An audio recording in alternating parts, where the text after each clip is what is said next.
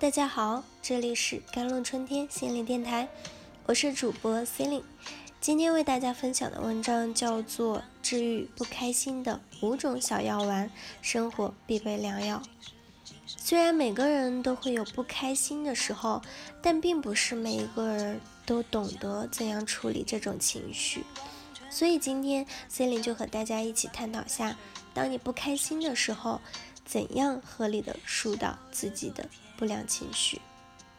第一种方法，宣泄法。作为一个成年人，控制自己的情绪是最基本的一种要求。但是我们也知道，过度的压抑自己负面的情绪，也是一件非常危险的事情。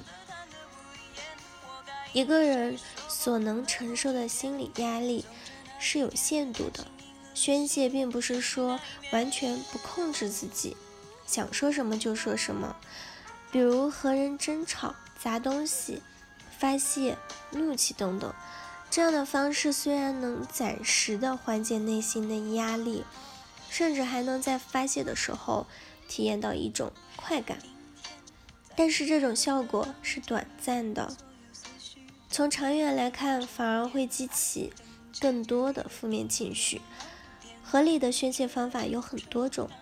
如果是独自一人的话，可以把自己的感受用写作的方式写下来。研究发现，当我们把自己内心的焦虑、悲伤，甚至是愤怒写到纸上的时候，这个写作的过程就天然的具有了一种疗愈的作用，甚至我们还会从这种情绪中找到有意义的收获。如果是和朋友在一起的话，我们可以通过与朋友聊天的方式来宣泄自己的情绪。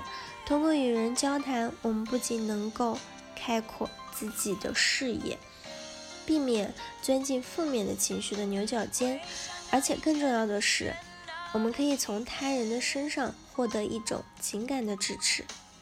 同样的一句话安慰自己，自己说给自己和别人说给自己。效果是完全不同的。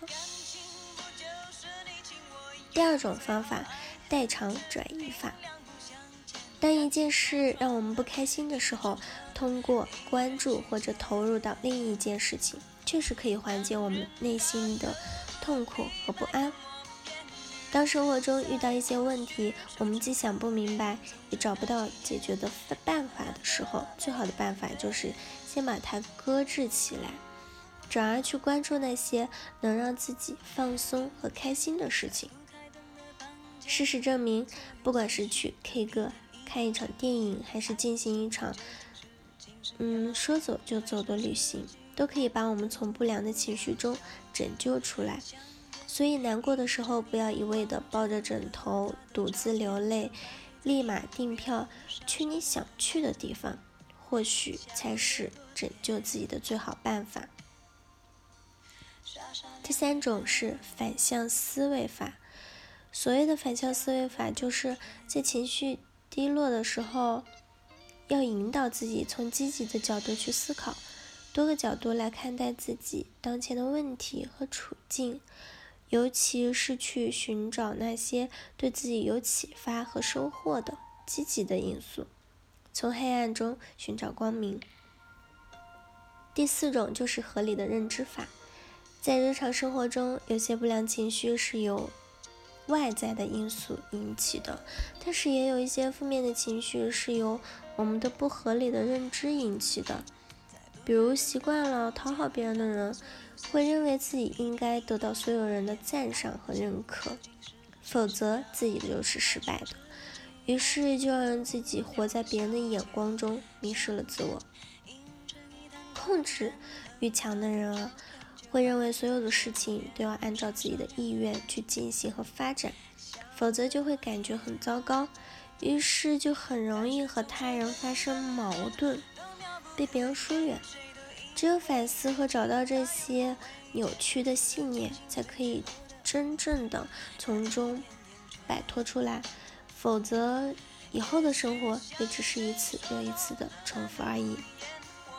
最后一个办法就是求助于心理。